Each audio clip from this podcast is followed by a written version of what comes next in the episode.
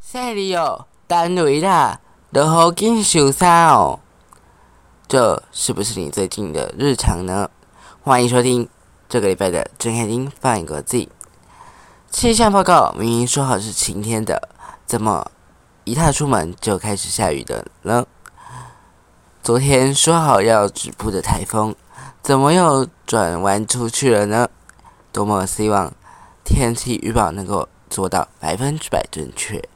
只要出门前问一下手机，就能够确定今天是晴天还是午后雷阵雨、豪雨，是几点几分在哪里，又或者是台风到底会不会来？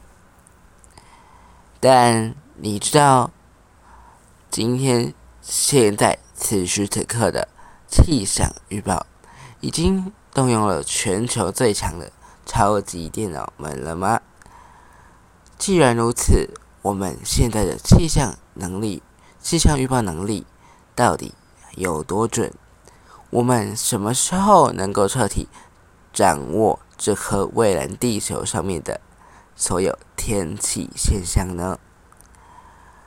虽然我们常常嫌说气象预报真的很不准诶，中央气象署有够烂的，台风路径超不准，预测是零等等。但我们现在的实力到底如何？目前，美国国家海洋暨大气总署的数据分析，对西太平洋台风的二十四小时预测误差的平均值哦，大概是五十英里，也就是一天的之内的这个预。测的误差大概是八十公里左右，其他国家的气象局二十四个小时的误差也大概在五十公里到一百二十公里之间。台湾呢？台湾根据中央气象署在二零一零年的调查统计，误差值大概是在一百公里以内，也就是说。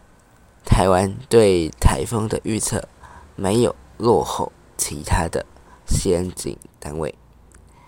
现在只要打开手机里面的随便一个 APP，就能够问今天天气的状况，甚至是对小区域或者是短时间区间的短期天气预报，都能够在手机一目了然。但在过去没有电脑的时代，要预测天气根本不可能。近代，而且称得上天气预测科学的事件哦，可以追溯到一八九呃一八五四年，那个只能靠人工预测的年代。英国气象专家。为了保护渔民出海的安危，利用电报传递从各地收集来的各地居民观察，进行风暴预测。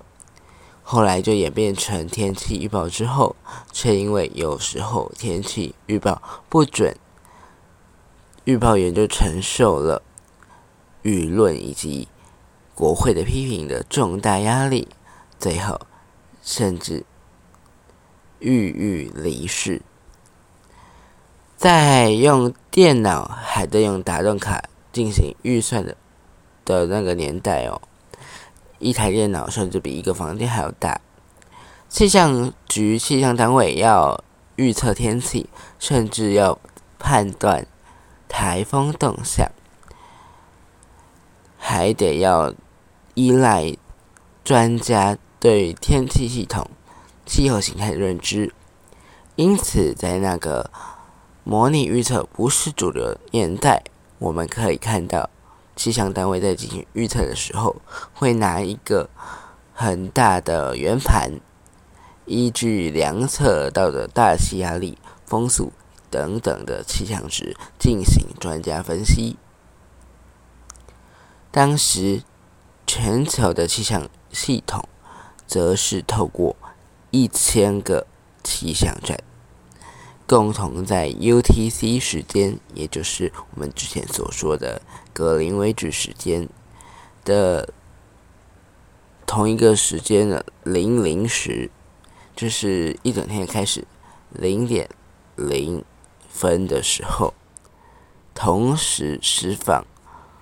高空探测气球，透过联合国的世界气象观测计划来共享天气资料，用以分析。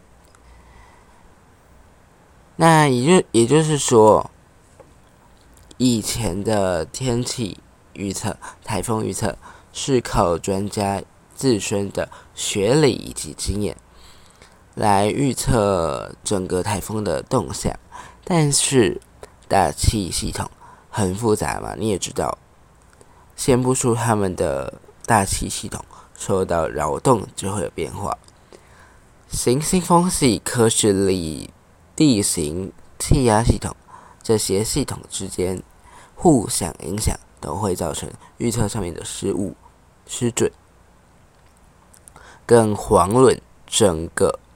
大气系统都要靠这个专家来模拟，都是非常的复杂的。那么，在有了现代电脑科技加持的我们，有距离知道全世界的天气状况会有多远呢？是不是只要有够强的电脑？我们就无所不知了呢。当然，有更强电脑，我们就能算出更快的这个预报，不会花三天才会计算完成，但只能呃不会出现说要花三天计算，却只算出一个小时后的天气预报的这种窘境。但除了更强悍的电脑，也要更强悍的、更先进的预测预报模型方法才可以。那现在的气候气象模拟会先给一个初始值，像是温度、压力、初始风场等等，接着再让这些数学模型开始跑，接着我们就会得到一个真正。呃，一个答案但这还不是我们想要的解，而是一个逼近真实的解。那我们要告诉模型，我容许的误差值是多少？什么意思呢？因为复杂模型算出来的数值不会是整数，而是拖着一一堆小数点的复杂数字。那我们则要选择取用。数值小数点后八位，或者是后十二位等等的数据，端看我们的电脑能够处理到多少位，以及我们想要算多快。时间久了，误差累积越多，预测就有可能失准。没错，这就是著名的蝴蝶效应。美国数学家。在一个演讲当中的呃，他的演讲题目就是蝴蝶在巴西挥动翅膀会不会造成德州龙卷风？就是在讲这件事情。回到台风的预测，大家有没有发现哦？我们看到的台风路径图，台风的圈圈怎么一直？一定会越越来越大。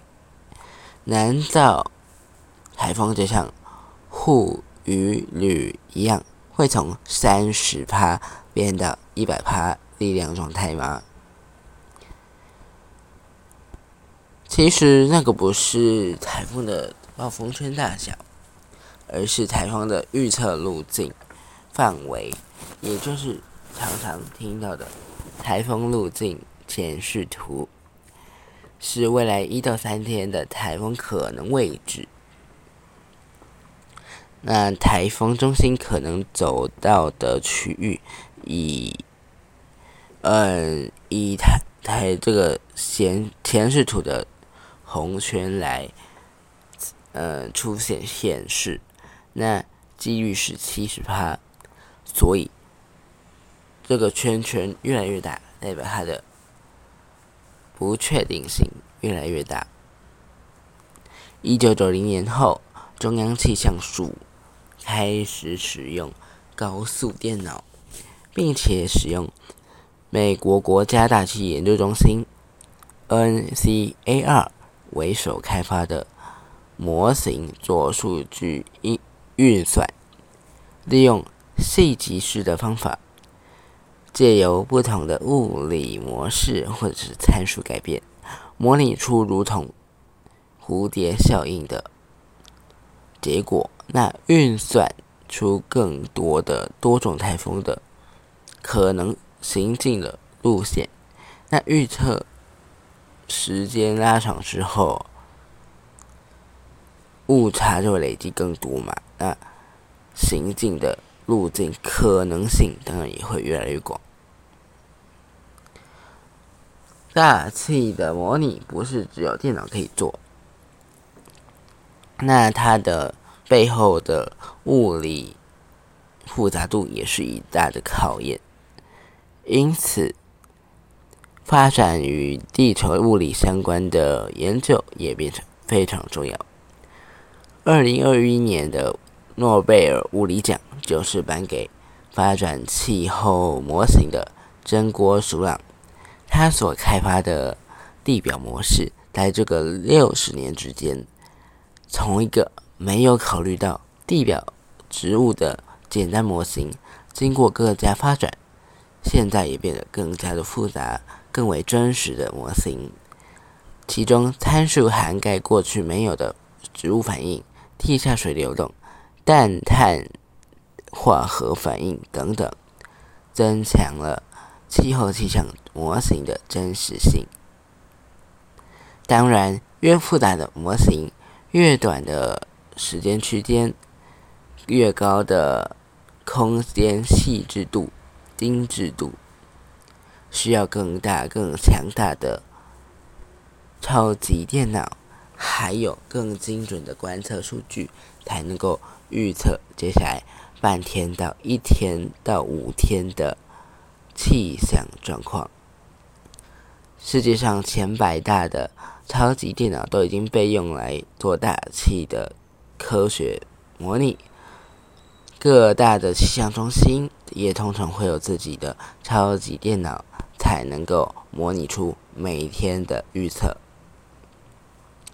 那么，除了等待更强大的超级电脑问世，我们还有什么办法可以来提升整个的预报准度呢？有了电脑。人类可以记录一切得到的数字数据。有了卫星，人类则可以观察整个地球。对地球科学领域的人来说，可以拿这些现实资讯来校正模拟或者是预测时发生的误差，利用数学的方法来观测的。将观测到的单点资料、资讯整理，乃至卫星资料，都能够融合到一整个数值模拟系统当中，将各种的这个数字加以比对，进一步的提升准准确度。这种模方法呢，就叫做。数据资料同化，例如日本曾经使用日本当时最强的超级电脑金，做过空间解析度一百公尺的水平距离局部的超高解析气象预测。除了呢用上了最强的电脑也利用了卫星资料来做资料同化。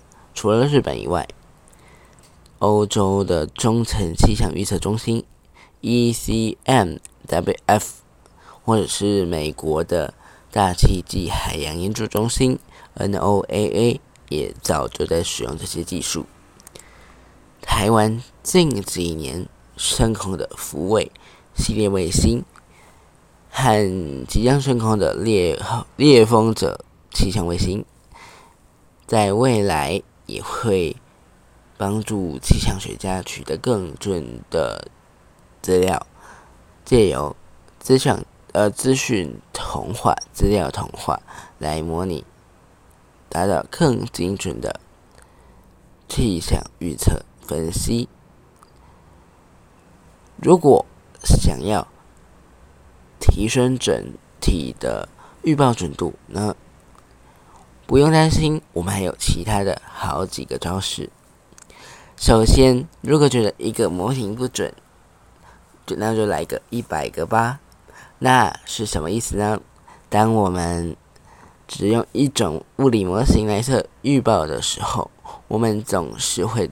追求准，这种准确的模型做的模拟预报，作为决定性的模拟，那需要的是精准的参数公式以及数值方法，就能够很呃，就像哦，你遇到完美的梦中情人共度。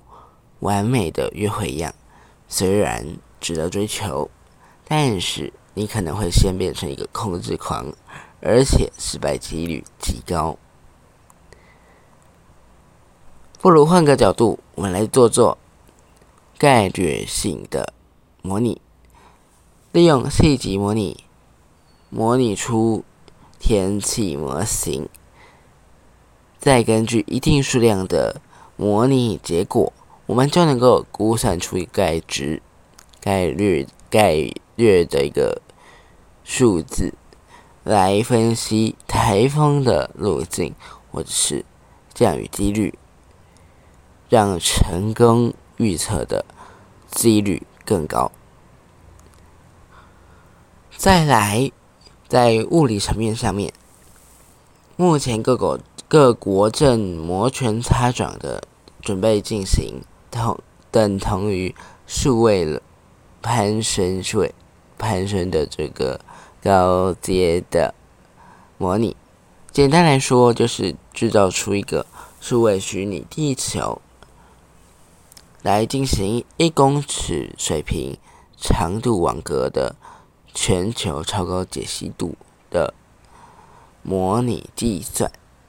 哎，等等，前面不是说日本？可以做到一百公尺的水平距离吗？那为什么一公里叫做超高解析度呢？因为啊，五百公尺到一公里的网格大小也是地表模式的物理适用最小单位，在这样的解数解析度下面，科学家相信。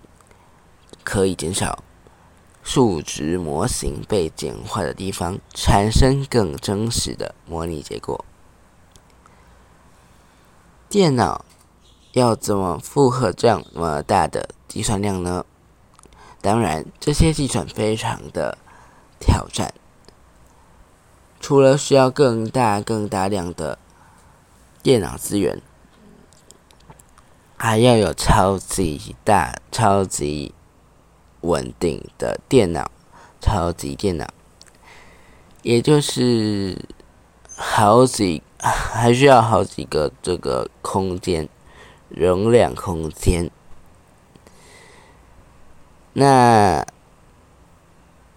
更需要好几个 petabyte，也就是十的十五次方的位元组来储存设备。的存放出来产出产出的这些资料，呃，不过你可以不用为了天气来捐赠你的低潮，就交给电脑科学家接棒上场吧。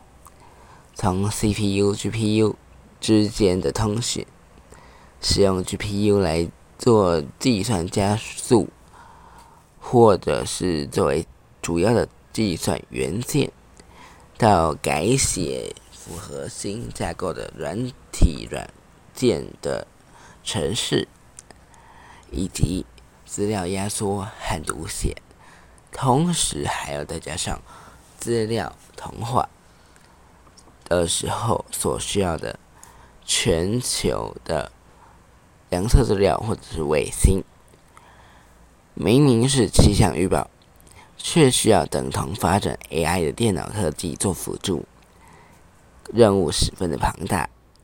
对这部分有兴趣的朋友，当然也可以往这边发展喽。国家，哦不对，全球需要你。那这一切的挑战，是为了要追求更精准、更准确的计算结果，也是为了要推估大魔王气候变迁所造成的影响，以及必须。我们必须要怎么应对才能够去改变或者是减缓气候变迁？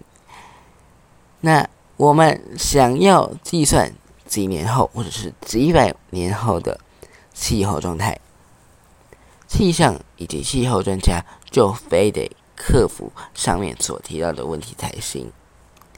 一百年来，气候气象预测已经从专家推估变成。利用大量庞大的电脑系统，耗费百万瓦的能量来进行运算。所有的强、更强大的、更精准的气象运算，都是为了减少人类的经济以及生命损失。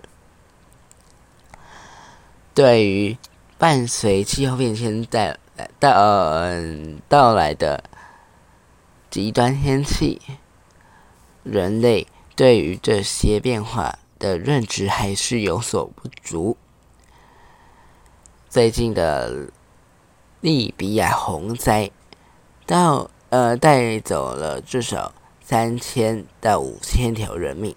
那专家也预估，至少会有两万人的在这个洪灾当中丧生。那二零二一年的德国洪灾。德国蝗灾那个时候也造成带走了数十条人命的惨剧悲剧，但是身为欧洲气象中心的 ECMWF，当时也只能用草呃，只能用从级式的系统计算出一趴的好大雨几率。甚至这个模模拟出来的好大雨也没有达到实际的量测值。我们一起期待，我们对于气候的了解和应对的速度能够追上气候变迁的脚步，也由衷的希望有更多的人才投入地球科学领域，帮助大家更了解我们所处的这些这可。蓝色星球。最后，我也想问问大家，你觉得目前的气象预报准吗？表现如何？来，这边提供一两呃三个选项。第一个是要求证啊，我要出门弄一块气象预报公了后的写了后，或者是有待加强，预报就是要当参考自己。经验才是最准的。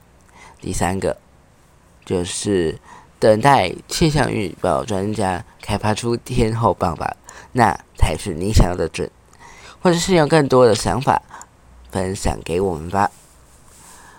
那这一节节目呢，如果你有任何的意见、想法，或者是有任何的建议，都可以在 Mr. Bax、呃 Mr. Bax 以及 Spotify 还有 f r c a s 留下你的留言，记得要五星哦。那或者是到资传底下的我的个人 IG 以及睁开眼睛放眼国际的 Facebook 以及 Instagram 都可以私讯我们，让我们知道你的想法。